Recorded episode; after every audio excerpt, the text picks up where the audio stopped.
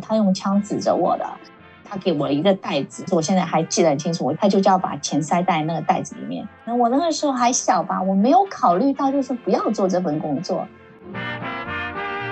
美国是这样的，如果你抢银行的话，它就是说每一个抽屉它有一个 limit。那如果是你被抢了，然后你的现金是超过那个的话，你的工作就会没有。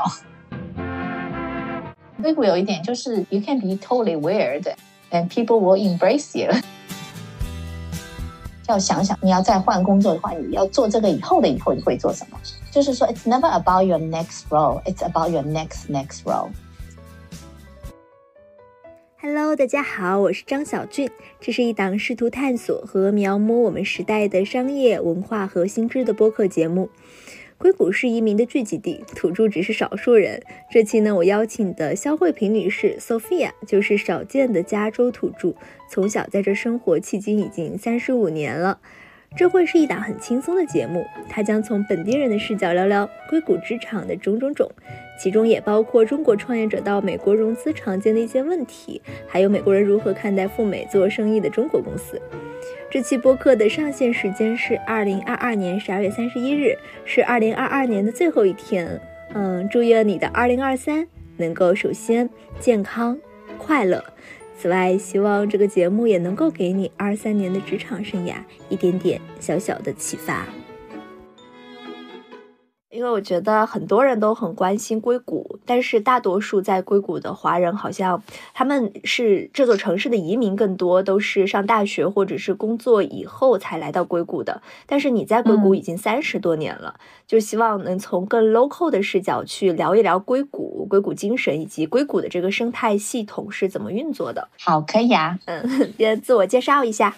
好，我叫 Sophia，我是小的时候跟我。父母还有我爸爸那边的，就是我的叔叔啊、阿姨啊，他们八十年代从上海到了美国旧金山，嗯，然后就一直在 San Francisco 跟 Bay Area 就是在那边长大，然后现在工作也在这边，就从来没有离开过。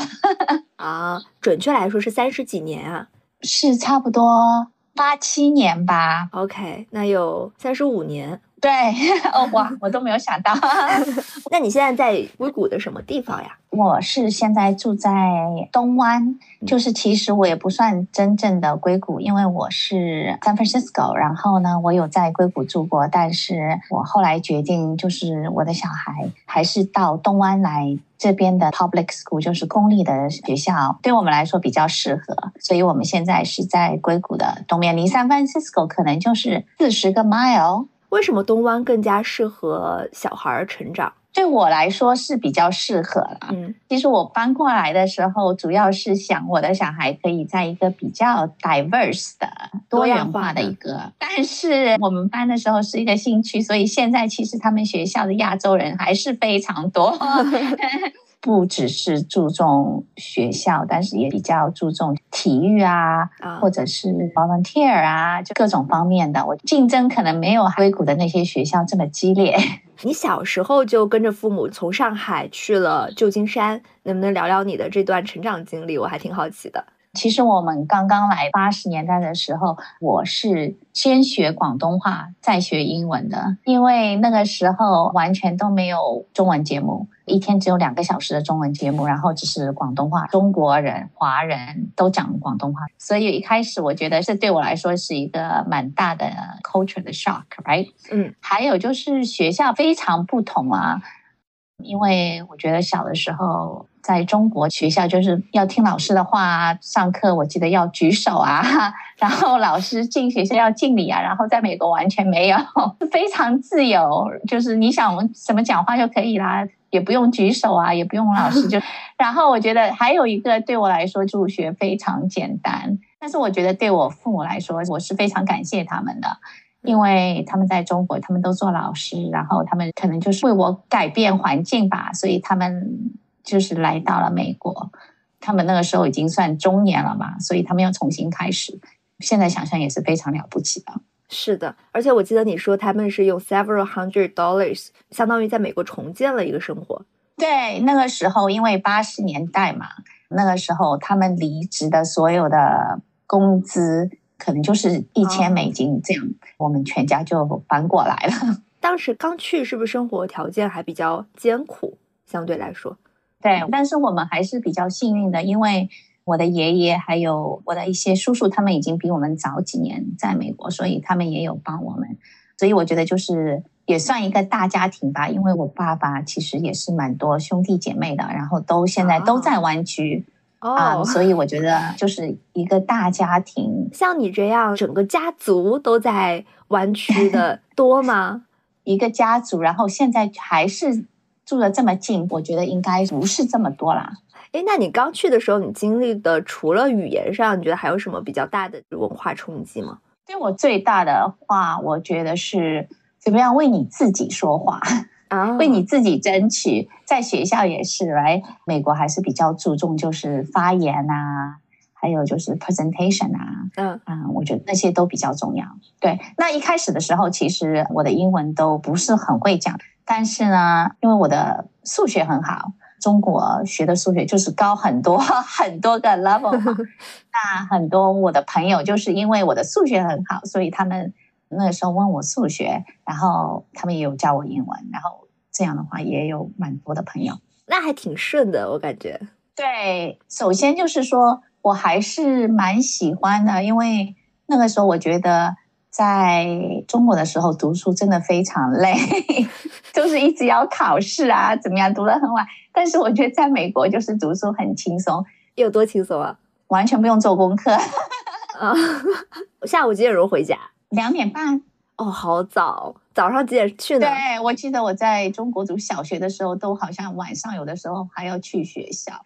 但是我来美国的时候，就是差不多两点半下课。就好了，然后功课真的非常少。然后我自己有小孩了，更了解是在美国小学，你是公立的小学，至少我们的公立小学是没有成绩的，小孩子是没有这种 A B C D 也没有打分数的，就是没有成绩的。也没有期末考试吗？没有考试啊，没有成绩的。哇塞！但是不是就是有一些那种私立学校会有啦，但是我们的公立学校小学是完全没有成绩的啊。那你父母因为他们是老师嘛，我觉得他们可能在某种程度上也会有严格的那一面。那他怎么教育你呢？我觉得那个时候，因为我爸妈来美国的时候，他们自己都工作也非常忙嘛，因为需要重新建立一个家庭啊，也比较辛苦，所以他们对学习方面。我觉得他们有叫我好好读书，但是就是也没有像中国这么 累吧，没有没有怎么样叫我做功课啊，什么都没有。我觉得他们的转折啊、适应啊，一定是比我更难了。还有一个就是很多我的朋友，然后我自己也有，就是我很早的时候就开始打工，这也是很不同吧。你打了什么工？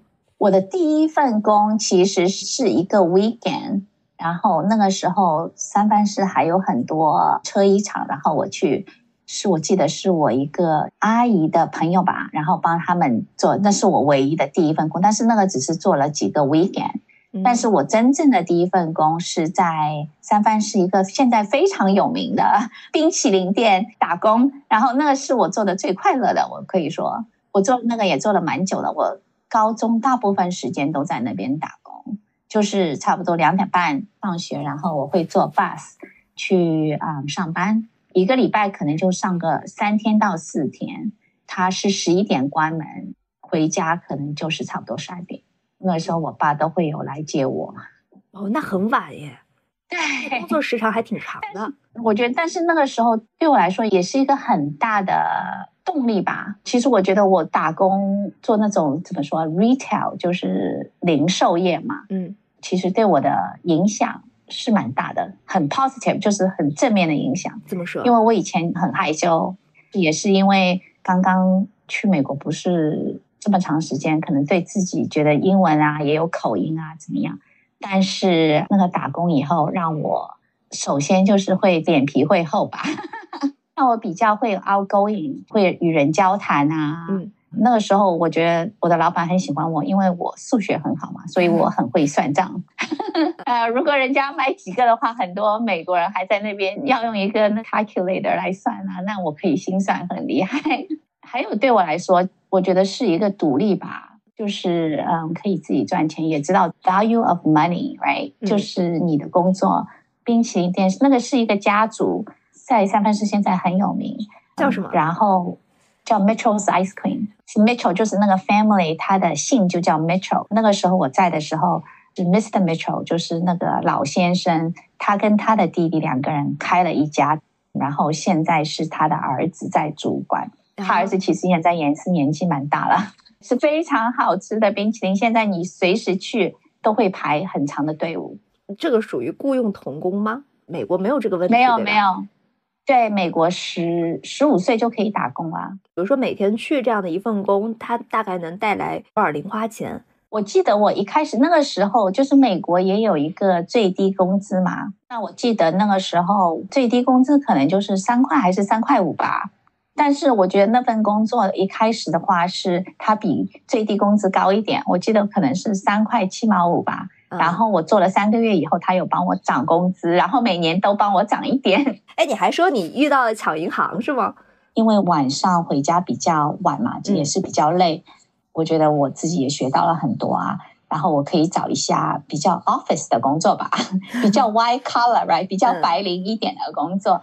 然后我就去找了银行。我那个时候是也是他请的最小的一个员工，在做银行做 teller，teller 就是在柜台吧。真的，后来就是有一次碰到有人抢银行，然后那个是中午的时候，十二点半左右吧。那个 branch 里面只有三个人，然后只有我一个人在柜台后面，他就抢了我的那个。其实抢的并不多，就是可能几百块、一千块可能都不到。但是那个经历也是对我印象很深啊。首先一点是美国是这样的，如果你抢银行的话，它就是说每一个你的那个抽屉。它是有一个数，就是你它有一个 limit，就是说你不能超过有多少钱现金在里面。那如果是你被抢了，然后你的现金是超过那个的话，其实你的工作就会没有。那这个不能怪你啊，是因为公司有规定嘛？因为它保险只可以保到，其实具体是多少的 limit 我已经不记得，可能就是说不能超过三千块吧。那如果你是被抢了，整个你的那个时候有三千三千两百块，你的工作就会没有。但是我觉得这个规定就是它不是你决定，它是就可能是这个银行的安保部门决定的一个事情，就是否被抢。对，是这样。所以一个就是说我那个时候也是蛮庆幸的，公司的规定你还是要尊重。然后第二个，我觉得那个呢是为每一个人的生命考虑吧。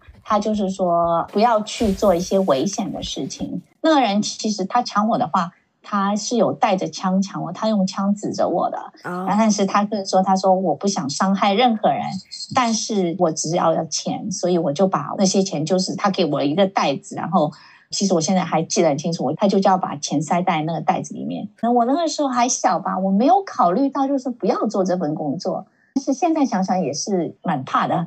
那个时候呢。我是有很多支持啊，我们的那个经理他也很年轻，他有帮我去请那些心理辅导啊那些。那那个时候我觉得应该很害怕吧？对对对，我觉得现在还是会有阴影吧，就是你还会有一些条件反射。有的时候我看到有些长得蛮像那个人，就是怎么说不是像，其实那个人长得怎么样我不知道，就是他的衣服啊，就是很宽大的衣服啊，戴个墨镜啊，在银行有的时候我都会。离远一点或者走开。那你们当时有对峙吗？就是你知道可能有一个 limit，有一个限额，你不能够让他抢这么多的钱。当时抽屉里有这么多钱吗？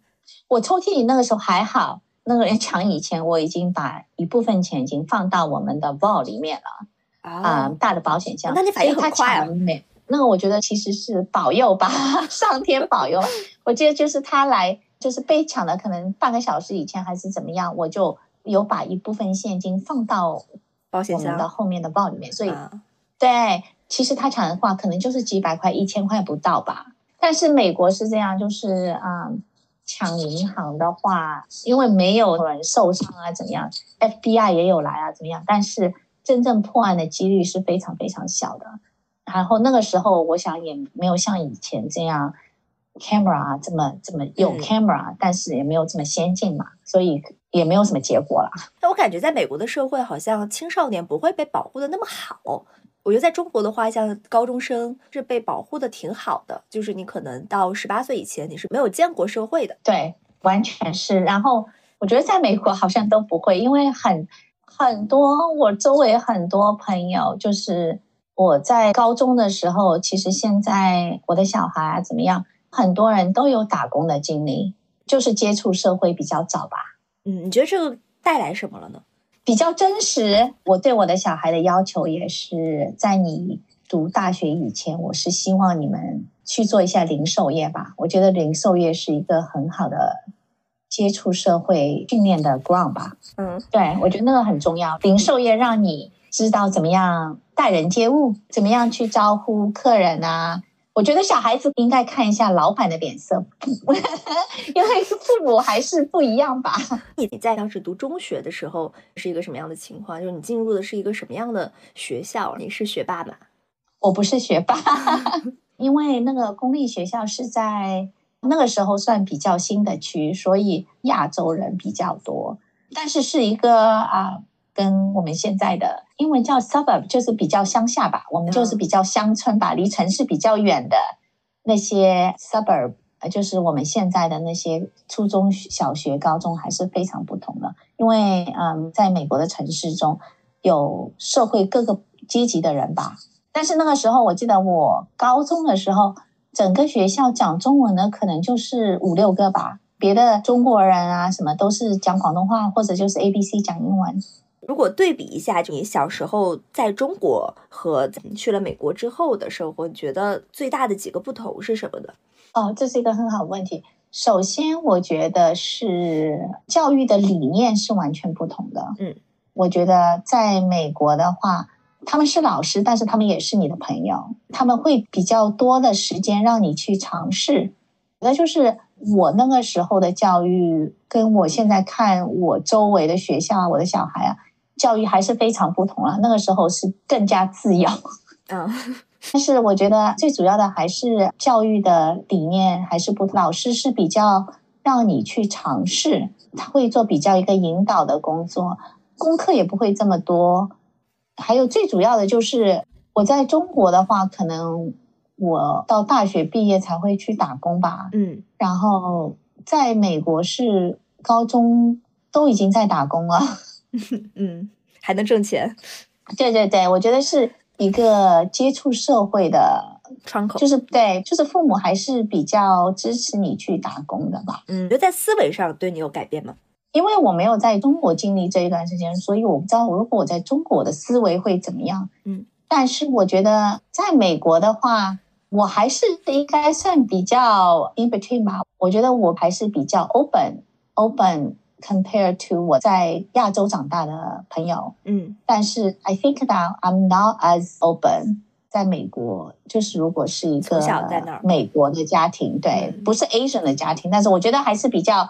我的思维是比较 Asian American，这是 more Caucasian American，or you know American，就是 American family。你刚才一开始就提到了为自己发声，嗯，对你第一次为自己发声是因为什么事情呢？ 我在高中的时候，我有一位老师，我觉得他对我性格的改变吧，嗯，还是蛮起了很大的作用。那是一个我在上历史课。然后那个时候，现在也是吧。我想历史课的话，你会读课本嘛？那美国就是轮流，就是从第一排这样每个人读一段。读到我的时候，那一段我就是整个人就是 freeze，就没有读出来。就是可能我那个时候 reading 啊还不够啊，怎么样？我就一直没有读出来。然后我就一直就是 silence，读不出来，就是很紧张，很紧张。然后就开始流眼泪了。然后那个老师就是帮我打了圆场，然后就说你下课的时候啊，你来找我一下，然后就 skip，然后他就给我做了很多心理的辅导，就是说，哎，你为什么会这样？我一开始都没有讲，就在那边哭。他说你要，如果你不讲的话，没有人会知道到底是怎么样，所以我还是希望你讲出来。然后我跟他说，就是我我说我怕我英文讲的不好，会给全班的别人笑。他就是一直有鼓励我，他说：“哎，我可以帮你，我可以帮你。”然后他就在放学的时候，他有一个礼拜，他有帮我这样慢慢的练啊、读啊。然后一个礼拜以后读的时候，轮到我，我就很顺利的读完。然后读完了以后，我记得最清楚的时候，读完的时候，全班很多学生都在那边鼓掌，那是对我来说是非常，我现在都记得很清楚。培养自信的。对我大学毕业的时候，我还去了学校，写了一封信给那位老师。然后后来也是因为打工的关系，我就觉得是，哎，如果你什么都不讲的话，其实你会被欺负，所以就慢慢学会 speak up。很多时候不单单只是你在默默的做事，但是你做了什么事，还是需要让别人看到。嗯，从一个 local 的角度来聊聊硅谷，硅谷的生态系统。你如果用三个关键词来形容硅谷，你会选择哪三个？其实我没有三个不同的字，我是同一个字，嗯，就是 optimism。硅谷是一个非常乐观向上的一个环境。如果你不是一个乐观的人，我觉得在硅谷会比较难生存吧。嗯，这个乐观怎么体现的？乐观就是说，它有很多。可能性很多事情都有很多不同的可能性。我觉得我以前有一个 boss，他讲了一句话，他是一个美国人，但是呢，他讲了一句话，我就非常赞同。有一次，一群人在聊天的时候，他是一个美国人，然后他借用了邓小平的一句话，嗯，他说让一部分人先富起来嘛，嗯，他说在硅谷是让一部分人先看到未来啊。这是哪个 boss？Twitch，OK，他讲的非常确切，我觉得。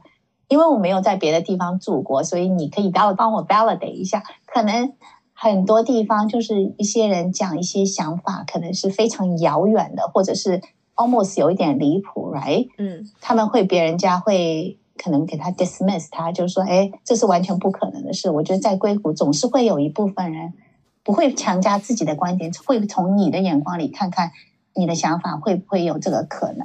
有一句话叫 learning to unlearn。Learning to unlearn 是我从我现在的 boss，他有讲这一句话，我觉得就是我跟他工作了三四年下来，我觉得对我来说是越来越深刻。你在硅谷的职业经历是怎么开展的呀？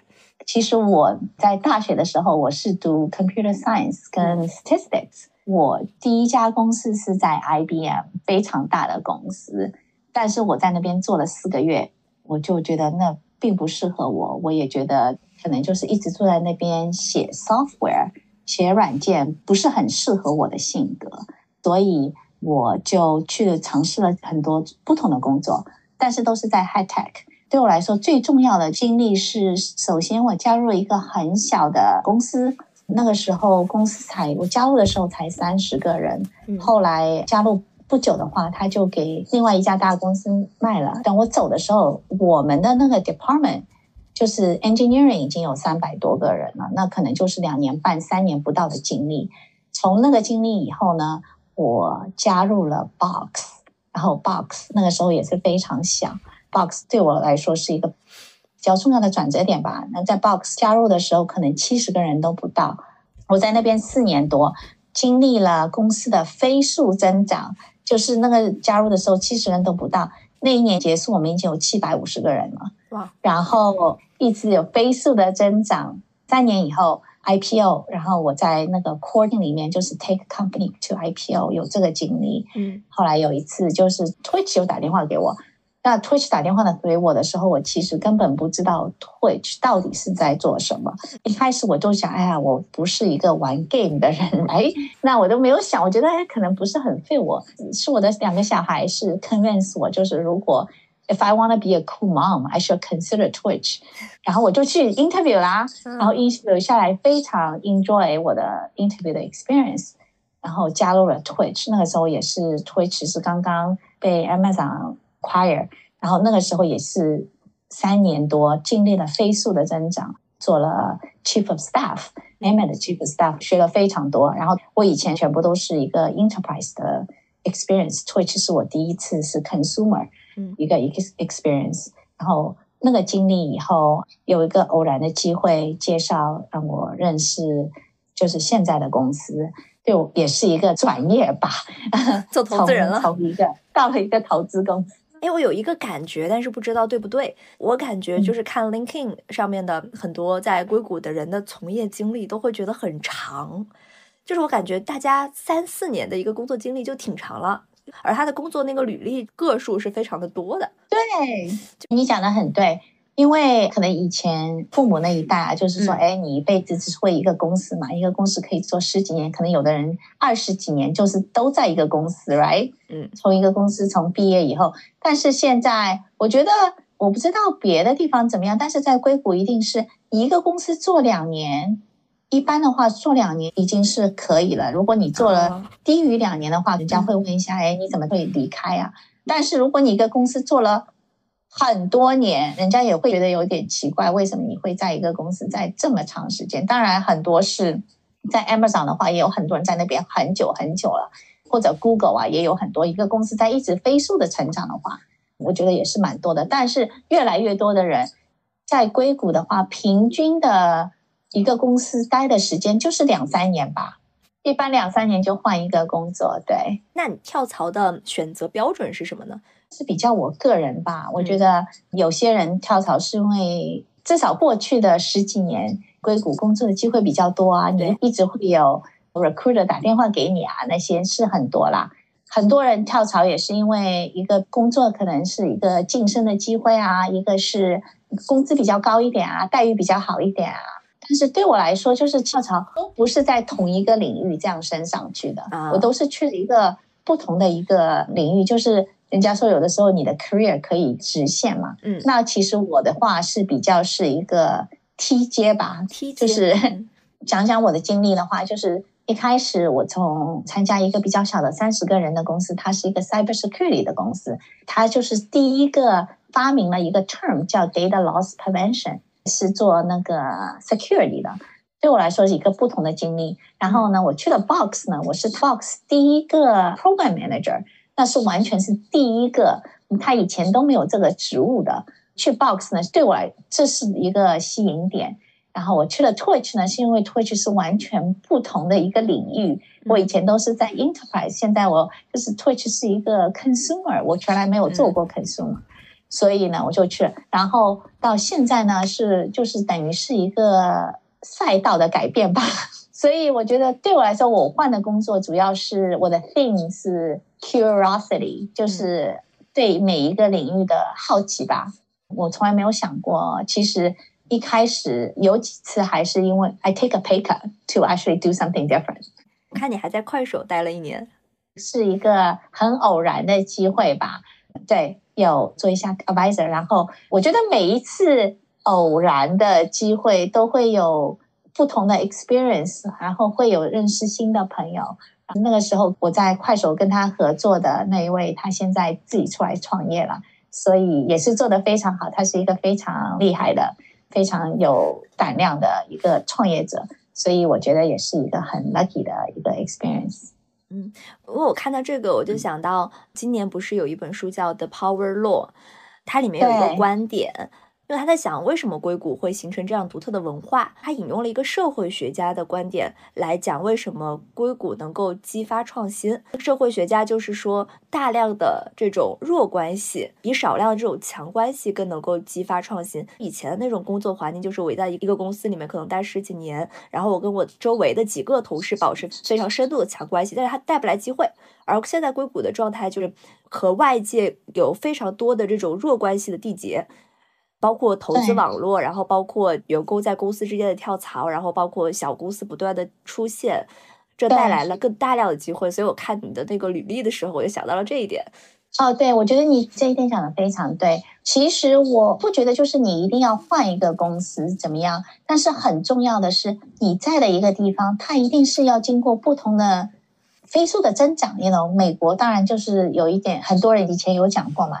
你要参加一个 rocket ship，right？你要参加一个火箭，因为我觉得，你自己的一个职业的发展吧，要么就是你自己创业，right？另外一个是跟你所在的那个公司非常有联系的，嗯，因为一个公司在飞速的发展的时候，它才会有很多的机会让你去尝试，嗯，如果你是一个像我一样，就是我。不想只是做一个非常细的一部分，就是一个很窄的一条线这样上去。你想尝试不同的，你想就是知道公司不同的地方是怎么运营的，那就会给你创造很多不同的机会。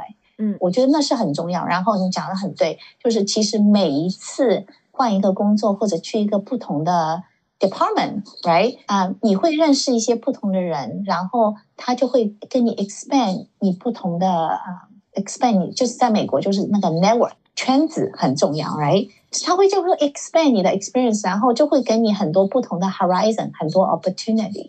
然后我其实蛮幸运的，我觉得我在比较早的，在我很 early 的那个 career 的时候，我的一个 mentor 这样跟我讲，他说，就是你在想你下一个工作，永远不是因为你这个下个工作到底是做什么，那下一个工作永远是为你接下来几个 career 的在做准备，所以你可以。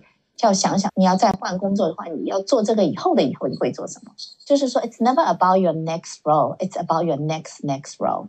So what does it help you is you actually understand, help you understand what do you want to get out the next role, so you can be better prepared for your career afterwards.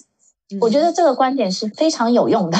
这样的话，就是让你主要就是说，when you think about your career， 就是你一定要有一个比较长线的 view。选择一个公司是不是选择成功会以有没有 IPO 作为节点吗？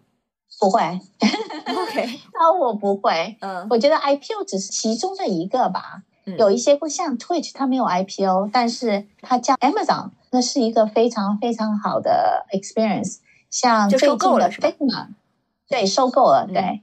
像 Figma，right，它也没有 IPO，但是它被 Adobe 收购了。其实对那些员工也是一个很好的回报。一般大家都会根深蒂固的认为，我去了美国，我需要有一份工作，比如说我做一个程序员，这是一个确定的事情。但是你不这么看我觉得就是你在读大学跟你以后做的工作可能要分开一点。当然，就是如果你是像我读 engineering 啊，其实我最大的 regret 是我应该多读一些文科，多读几堂那个 finance 的 class，right？嗯。但是呢，如果你读 engineering，你会有很多实际的，就是很多那种 hard skills，就是你会编程序啊，怎么样？但是对我来说，我读大学的最大的经历，因为我现在也不做 software engineering 嘛，对，啊，但是我觉得最重要的就是大学是 teach you how to think。怎么样去思考？我觉得那是很重要的。然后从那个方面，你可以去发展。对我来说，其实我大学毕业，我也可能没有像别人这么幸运吧。他们就想到，哎，我大学毕业了，我就是去做工程师，或者我就是去做医生，或者我……但是我大学毕业，我其实我也没有想到我到底要做什么。其实我花了可能五六年的时间在寻找哪一个工作是比较适合我的。然后我就尝试了不同的，做了不同的事。你后来发现什么样的是适合你的？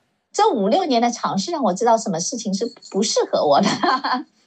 但是比较适合我的，我觉得对我来说，首先是我要跟比较 ambitious 的人在一起工作。我觉得我不适合是非常专一的工作，就是做这个。你的工作就做 A、B、C，我是喜欢看的比较广的。嗯。我想做的工作是比较离客户近一点的哦，这三样东西，那以后我找的工作，我觉得都是比较接近的。还有呢，对我来说，就是我一直是比较 curious，很好奇，就是公司是怎么运营的。所以对我来说，是大学的那种 training，让我是比较有 logical 的 thinking。但是我以前的很多不同的工作经验，就是 including 在冰淇淋店。啊，卖冰淇淋的经验让我觉得就是我会比较跟人相处，所以我要找一个工作是有两个比较结合在一起的。因为去美国早，你后来他们可能大学工作才去硅谷的人，你觉得你们有差异吗？我觉得还是应该有吧。嗯，你自己有没有一些这方面的观察？是怕得罪人？没有，我觉得就是我碰到的，我觉得。他们可能要比较稳定的工作，对我来说就是我会自己创造我自己的工作吧。啊，比如说你创造过什么？这个是一个很有意思的点。对，就在公司飞速增长的时候，会有很多空白地嘛。嗯，那有的时候我就说，哎，你这边没有人，那我可以在这边 build 一个 team 是做这方面的，帮你去填补这个空白。啊，这样的事我做了很多次。那你说服你的 boss 去答应让你来做这个人，你有什么技巧吗？就是你会怎么说服他？我觉得说服最好的是用 facts，right？就是事情已经发生了，所以有的时候我就是会先把事情做了，然后我跟他说：“哎，这个事情就是因为这样做可以填补这个空白。如果你觉得这个是比较有价值的，那啊，你愿不愿意去投资？就是给我一个 budget，请几个人让我去做这个事。嗯，所以这是创造工作，而不是找工作。对，不是说要去。填补一个已经有的工作，我是自己去创造了几 创造了一些，或者把一些以前的东西，我觉得哎，这是旧了，可以把它改变一下。一个例子就是我在 Box 的时候哎我 inherit 一个小小的 team，那个 team 呢，他们以前就是写那个 documentation 的。我觉得就是，如果你一个 software 做得很好的话，特别是 Box 是一个那个时候已经是 pioneer consumerization of enterprise software，就是把 enterprise software 不需要用那些说明书来学，嗯啊，你把 user 的 experience 做得非常好的话，你根本不需要一个说明书来教你怎么用。那我就觉得你给我这个 team，就是说那个 value 就是它的价值不是很高嘛，嗯，我觉得最主要的是，就是我们不需要去。教人家怎么用我们的 software，但是呢，我们可以告诉人家我们的技术是怎么开始的，然后我们的 engineering culture 是怎么样的。所以呢，我把那个 team 呢就把它转型了一下。然后转型了以后还非常有用，所以我的那个 team 呢还有小小的 double 一下它的 size，还给我扩张了。所以就是这样的事，我做了几次。对，嗯，我又想到一个点啊，就是因为以前我聊过是。Facebook 或者是 Amazon 这些工作的华人，然后他们会讲到，就他们当时会面临一个选择，就到底还是留在硅谷继续做工程师或者产品经理，还是回国就加入国内的这些互联网公司。他们有一个判断标准，如果愿意选择回来的话，那一定是为了中国公司里的 scope。但是硅谷的好处是它的薪酬非常的高，同时又不那么忙。对我来说，我的 sweet spot。其实是一个公司在高速发展的时候，它其实还没有到大公司这个规模。我觉得一个公司在公司高速发展的时候，对一个人的 career 是非常有好处的。嗯，就是你可以学到很多。但是呢，我好像没有在硅谷哪一个工作是不忙的，所以我觉得是一个 trade off。如果一个公司已经很大的话，它各方面都很齐全的话，我觉得那个 trade off 就是你的 scope 就会比较 narrow。因为那个时候你找的人不是只是说他可以做这个事，你要找的人是 who's great at。It's not that you can do it; it's what you are good at or what you are great at doing X. 我觉得我的 sweet spot，然后对我来说是我最有价值的是，因为我在我经历过不同嘛，一个公司不同的，我经历过很多不同的 function，我可以 identify，就是那个公司在飞速增长的时候，你需要一些什么，那个时候可能还没有人可以做，so I can actually build a team to do it，然后让它慢慢的优化。 然后以后呢，会给一些专业的人。我的是一个在 bridge 那一段 gap 的时候，对我来说是我的 sweet spot。你是喜欢在那个混沌和草莽的阶段去做这个事情，而不是它成熟以后。对，可以说我过去的十年，我所有的 role 都是非常。英文叫 ambiguous，就是不是说哎有个很 defined 的，就是你的工作就是做 X Y Z，很多时候都是我自己写的。我觉得我可以做这些，我今年可以做这些，明年我可以做那些。我觉得一个公司在飞速增长的时候，你永远不会担心你没有事做，一定有很多事可以做，你可以为公司创造很多价值。嗯。那你觉得，就我刚才说的那种模式和你的这种模式，它们背后反映出的是文化的差异，还是可能是人不同？可能每个人的 preference 和适应的关系不同吧，嗯，程度不同吧。如果你是比较想工作就是做一二三，嗯，然后我做完一二三做得很好，我可以升级。如果是做我做的，他就会可能觉得比较痛苦，没有安全感。那对，然后对我来说，我觉得我有这个自信心，我不一定要只是做 A，我可以把 A 从零做到一，然后一到十的时候，我可以给另外一个人来做。嗯，所以我觉得就是每一个人的 preference，还有他的对那些不确定性的承受力不同吧。这个是你去硅谷以后对你的改变，还是你本来就是这样的人？啊，是我对我的改变，嗯，到美国以后对我的改变。其实我以前小的时候是不太愿意尝试的人吧，嗯现在愿意接受不确定性的。对，对我来说就是，哎，如果公司觉得我的价值没有像以前这么多，我完全可以去别的地方找一个工作。你不会有那种受挫感是吧？没有，没有，完全没有。还有可能就是说，我可能会多管闲事吧。我经常会说，哎，这个应该是这样做，这样做，然后我可以帮你想一个办法来帮你解决，或者有的时候我就把那些事情做，然后再跟他们讲。嗯，但是就是有的时候你讲的话，可能你的 peers 或者你的老板并不是这么想听。但是我觉得，只要我觉得是对的，是他觉得价值如果不高的话，我们可以探讨，right？、那如果真的是不行的话，you know，maybe this is not the right place for me anyway。OK，一些中国的创业者到美国融资可能会遇到一些挫折，嗯，你觉得他们嗯容易碰到的状况是什么？然后背后是不是反映了一些思维方式或者行事风格的不一样？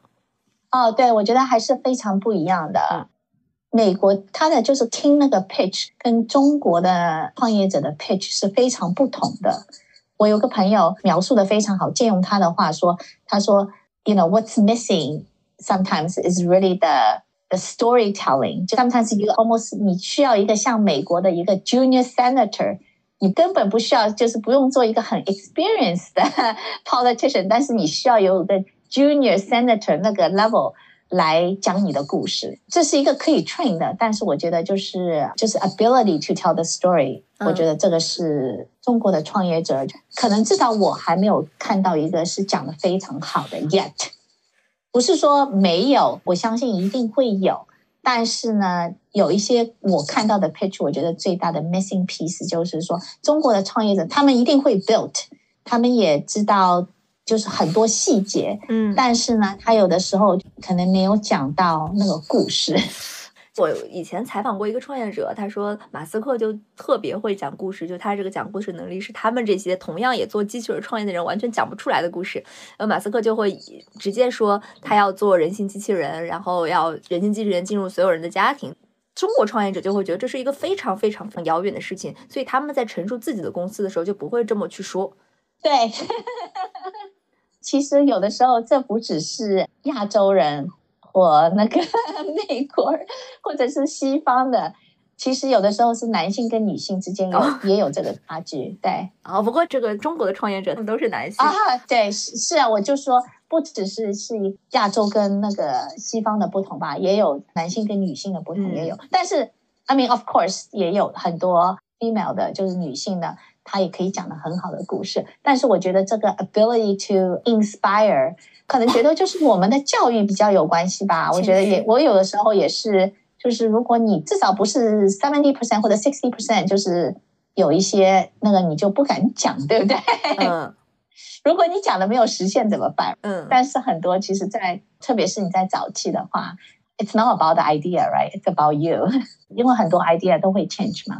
所以中国创业者或者亚洲创业者去美国融资应该讲大故事。我觉得一个是讲大故事，但是就是你的 ability to execute 其实也是很重要。但是呢，要让人可以看到近，可以看到远，就是首先要看到远，还有一个是你怎么从你现在走到那个远的，至少这条路径你可以叙述一下。哎，那你们喜欢看到的那种 pitch deck，就是你们喜欢看到的是什么样的呢？很简练的，这个是很多就最好就是在几页纸。其实是没有一个标准啦、嗯但是你可以看到很多 article 都有写过，都有讲述，就是十个 page 吧，十个 slides 吧。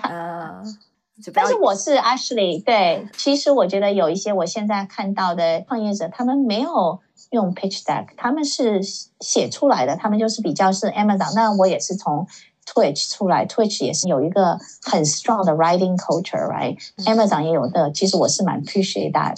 Ashley，我觉得有的时候你可以嗨很多 good thinking，但是呢，如果你写一个 narrative 的话，要那种 clarity of thought，我觉得那很重要。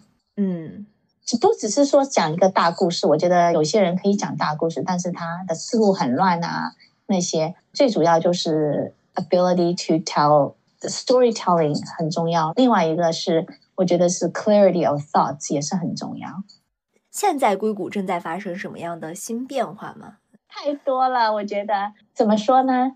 I think like uh, 2022真的是一个非常 eventful 的 year，right？嗯一开始 Web Three 从现在的 unfortunate event，you know of the FTX Web Three NFT，然后最近非常非常非常 hot 的 Chat GPT，basically 讲那个 New Age of AI， 然后中间还有很多这些 lingering is a high tech，you know，is 就是 is a big tech getting too big，还有 obviously the challenge was Facebook with iPhone 14。嗯 iPhone 14改变那个 data access 都非常有影响的。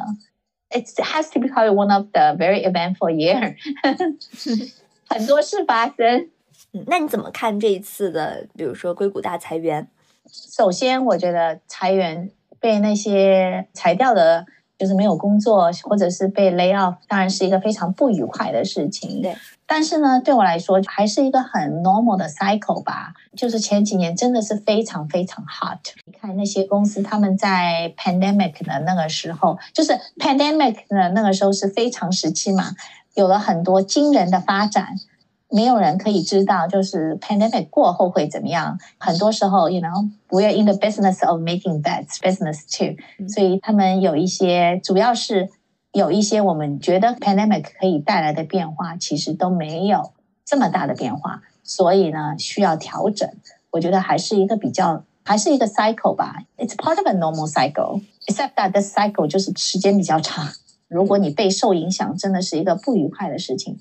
但是我觉得是会有很多伟大的公司重新诞生啊，嗯，还有很多不同的 opportunity。我觉得如果是你一个。有技术的，还有你想做事的，一定会有不同的机会的。过去这二十二年，就是从两千年那次 bubble burst，然后到现在这二十二年，在硅谷大概会分成哪几个 cycle 啊？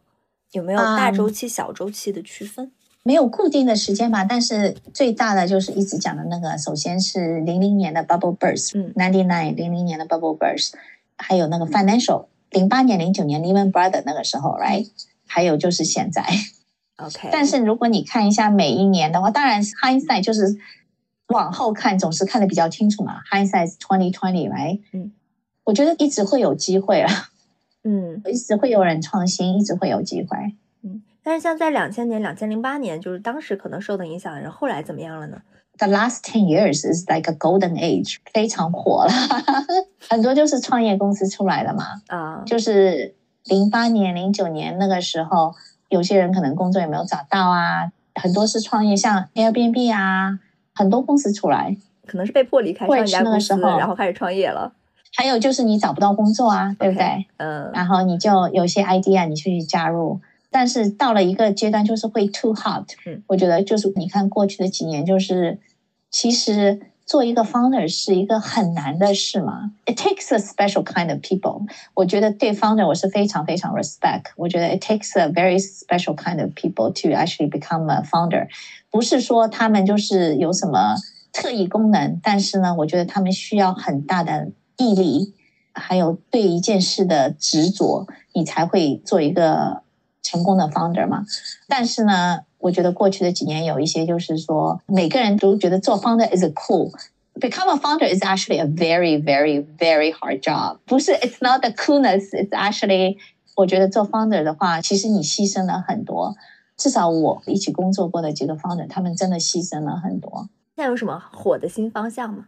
一个是 AI，right？最主要的就是你看像 Chat GPT。如果你现在在 Silicon Valley，嗯，然后 you look at Chat GPT。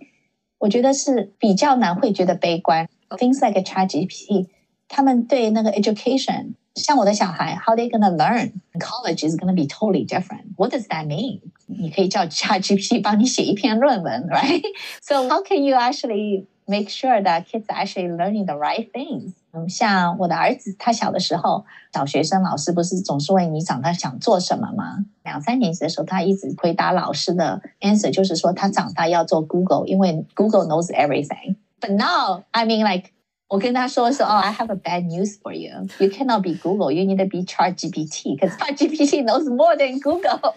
我觉得就是像 ChatGPT 可能也是对很多我们。Traditional 的，就是我们现在怎么样受教育，或者现在怎么样教育小孩，或者 all the way from 小学一直到大学，可能更远一点，可能会有一个很大的改变吧。就中国公司很多现在出海嘛，那反过来就是美国当地人他们怎么看待中国这些出海公司呢？他们的视角会怎么看待像 TikTok、Shein 从中国人的角度看非常成功的出海公司？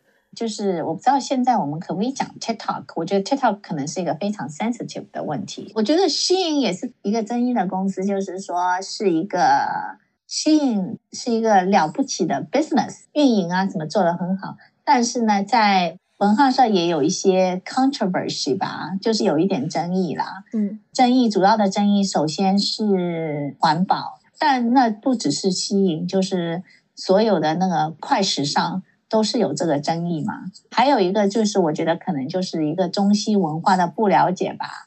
一个就是说有一些可能质疑，就是它的 labor 的，就是人工的问题，但是吸引已经出来讲过很多次了，他们是他们是没有这个，他们是管得很严的。还有一个人就是是一些 copyright IP 一些 IP 的问题吧，一些 IP 的纠纷吧，主要是三个。但是西方还有很多人去买这个，所以所以就是也是一个。It's interesting. It's a very interesting. 所以它是一个好的 business，但是可能在一些价值观层面受到质疑。对，但是如果你直接看的话，我觉得就是 Temu。哎，你知道 Temu 吗？T E M U，它是那个拼多多，它就做得很好。为什么呢？就是它在 culture 里做得很好。它在 Temu 的话，你去买它的产品，它都会告诉你他们是环保的。你买了多少产品，它会去帮你去植树。像碳是不是？carbon 它会 offset 那个 carbon footprint。对，我觉得这些都是细节，它就是非常有注意到这些细节。这么神奇，拼多多在国内可不是这样啊！它在美国市场以后就变了，是吗？对，它在美国的市场，我觉得它就是在这些细节上就做的非常好。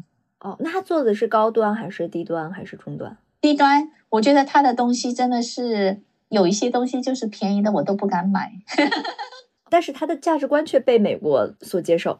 我觉得现在他还是非常早期嘛，嗯，至少我可以等一下寄给你一些 screenshot，可以吗？好啊，你可以看一下。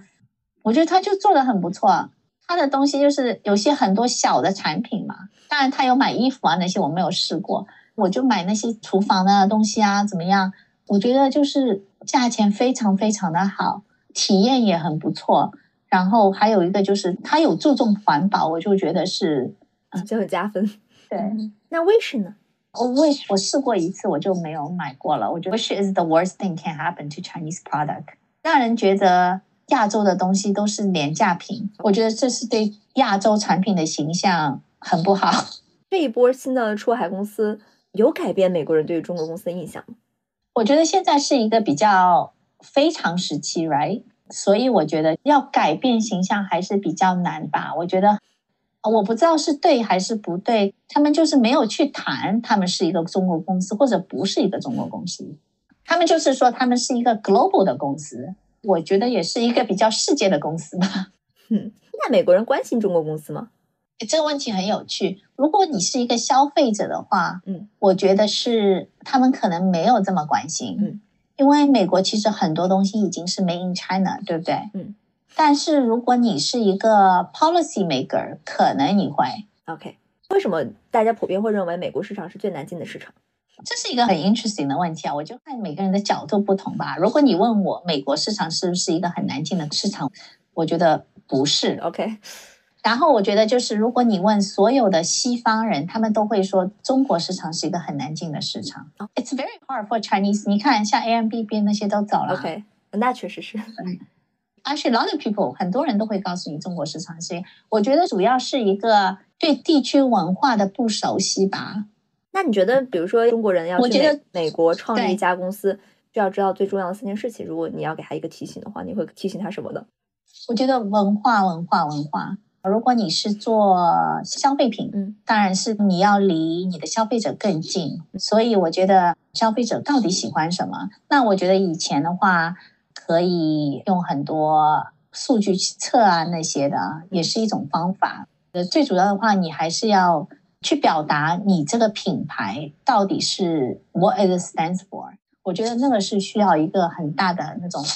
文化的融合，还有一个就是，如果你要进入美国市场，可能还需要一种是，怎么样你去变成一个美国的公司，就是说，从你的用人啊，从你想了解的文化啊，就是企业的文化，还有一个社会的文化。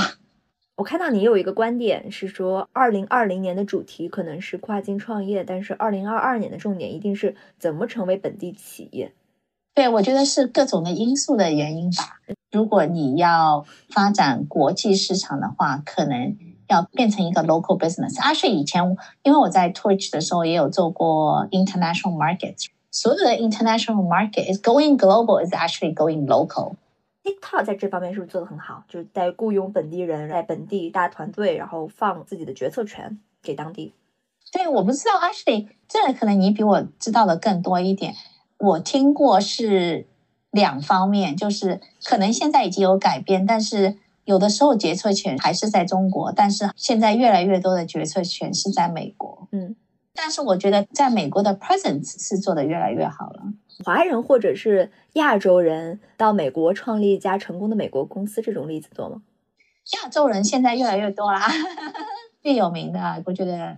是 Eric 非常不容易，那个是我们做的很好。嗯，他为什么可以成功？我觉得就是对他去美国去的其实不早，还挺晚的。对，但是我觉得他就是 Eric 对他做的这个产品非常非常熟悉，这就是一个 product 跟 market 的 fit。他以前在 Webex，然后当然有很多 frustration，就是他想做的那些东西，因为大公司就比较慢啊，怎么样？然后他做了一个就是他一直想做的一个产品。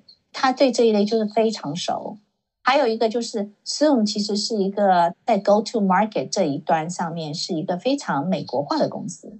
那还有当然 Scale AI，you know Alex Wan 也是非常 impressive，right？但是他就是 is ABC，No Wallet，还有嗯很多很多很多是华人，很多就是第二代移民吧，就是在美国出生的有蛮多的，或者在美国长大的。DoorDash right，全部都是，所以只有 Zoom 它是老大一把手是吧？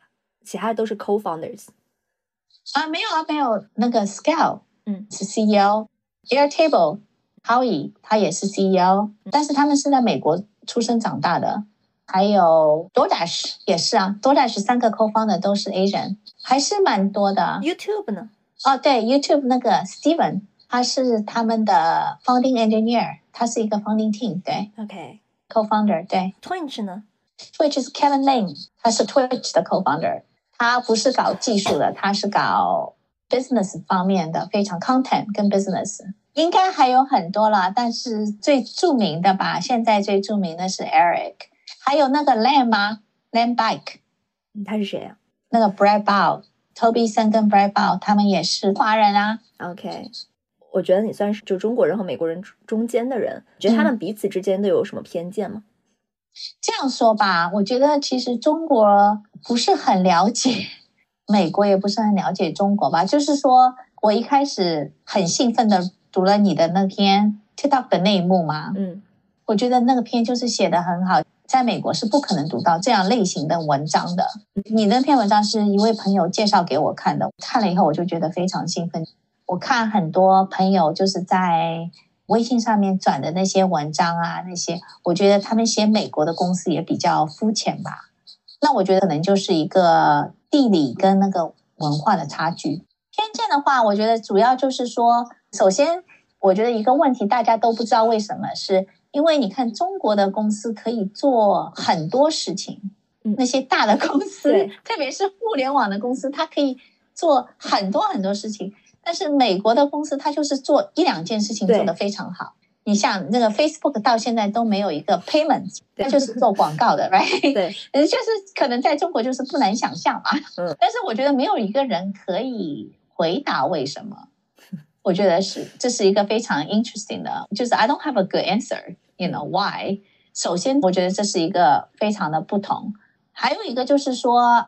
中国的公司可能觉得到美国来做什么事情都比较慢，中国真的是，嗯，速度真的是非常快啊！我见到的，特别我在快手经历的，我看到他们做的，我觉得真的是非常的快，非常 impressive。我看到几个中国的 founder 也是，真的 China Speed 真的是非常非常 impressive。我觉得硅谷以前可能有一段时间是有，但是现在已经。It's a little bit lost its way，但是很多 startup 也是非常非常快，That's true。但是大一点的公司会有这样。还有一个，我觉得可能就是，嗯，会不会大家都觉得在硅谷工作的话，工作都很舒服？嗯，其实我觉得我周围的人工作都非常忙啊。有多忙？就是可能 long hours，可能也是至少不是八个小时的工作吧。嗯，不是一个九到五的工作，for sure。但是可能我周围的他们比较多的是在他们自己是 founder 啊，或者是 startup 比较早的，就是 founding team 嘛，那些我觉得他们还是非常非常努力的。嗯，他们比如说几点到几点？嗯，早上什么时候是比较 flexible？都是至少十个小时吧。你之前还举过一个例子，说 Amazon 就是中国人，我确实听过中国人都觉得 Amazon 是血汗工厂嘛。对我也有听说啦，就是说 Amazon 就是好像不是一个很好的工作环境的公司，对不对？嗯，我的经历是对我来说，Amazon 我学到的非常多。我觉得 Amazon 我有去过大公司嘛，但是 Amazon 是一个。非常不同的大公司，There is a reason，就是不是说 Amazon 所有的都好，但是呢，我觉得 Amazon 它是有一个 There is a reason，它有不断的创新嘛，它是比较一个很 innovative 的公司。我觉得对一个人的 career 来说是一个很好的经历，它可以让你有一些很好的习惯。首先，它会就是一个 writing culture，都是写 narrative。我知道很多人也不喜欢这一点，就是你要写嘛。写写对，你要写文章的话，嗯，很多人就是看到写都会头痛嘛。但是我觉得不是说你要写是要写一篇小说啊怎么样？它主要是让你写是让你有一个 clarity of thoughts，就是优化你的思路，就是让你更加清晰。我觉得这个过程有的时候可能会觉得比较痛苦，但是是一个很很 rewarding 的一个 experience。另外一个我觉得是一个。Amazon 一个写，它就是让你写 narrative，它有一个就是说不要用很多描述的字，就是比较特别嘛。英文就是说哦，this is great，we made a great progress，或者是 this is very good，就是他叫你每次你要用 very 或者 great 那种词的话，要用数据来代替。我觉得这样的话，其实就是比较是一个用 facts 来用一些不是不是描述。不是讲空话，right？嗯。然后呢，我觉得还有一个很好的，就是说，因为你有写这个 narrative 话，其实它是一个 level，它的 playing field，就是如果开会，总是会有些人讲的多一点，比较大声，有些人比较小声嘛。但如果你用一个 narrative，然后比较 facts base 的话，其实我觉得是 in a way，它是已经有一些 level 的 playground。国内互联网公司里面，美团是学习亚马逊这一点学习最多的公司。他们要求不能用 PPT 汇报，必须要写 Word，要写几页纸的 Word，我忘了六页纸好像是。哎，我们也是，我们你想，我们以前是 一年的计划，就是用只可以写六，整个公司啊。你就是写六页，你的 strategy 来写六页，我觉得这种就是说，怎么可以值得放进去，怎么不值得放进去，对，可以做很多。然后 Amazon 就是它整个的，其实它有一个叫它的 OP，就是 Annual Planning，它的这个 process，这个 process 对我来说，我觉得我很幸运，我有 lead 这个 process 有几次，因为我是 Twitch 嘛，所以我那个时候是 lead 那个 process 几次，对我来说就是。它不只是写你那个六个 page 的 narrative，它还有很多问题。那个问题是让你有更开旷、更深度的思考你的 business。我觉得这个是非常非常有意义的一件事情，对一个企业来说。那今天你觉得全球有其他城市能替代硅谷作为创新中心的这样一个地位吗？OK，嗯，首先我没有在别的城市住过，right？然后呢，我在这里长大，所以我是比较 bias 的。OK，你可以讲讲你 bias 的想法。因为我觉得它的 ecosystem 是很难被复制的，是一种气氛，还有一种创新的那种信念，还有那些你的 ecosystem。硅谷有一点就是 you can be weird，你知道吗？我一直开玩笑说，狂人才会改变世界嘛，right？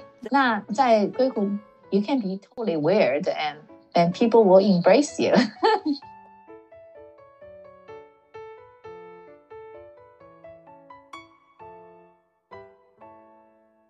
好了，二零二二年的最后一期节目就是这样啦。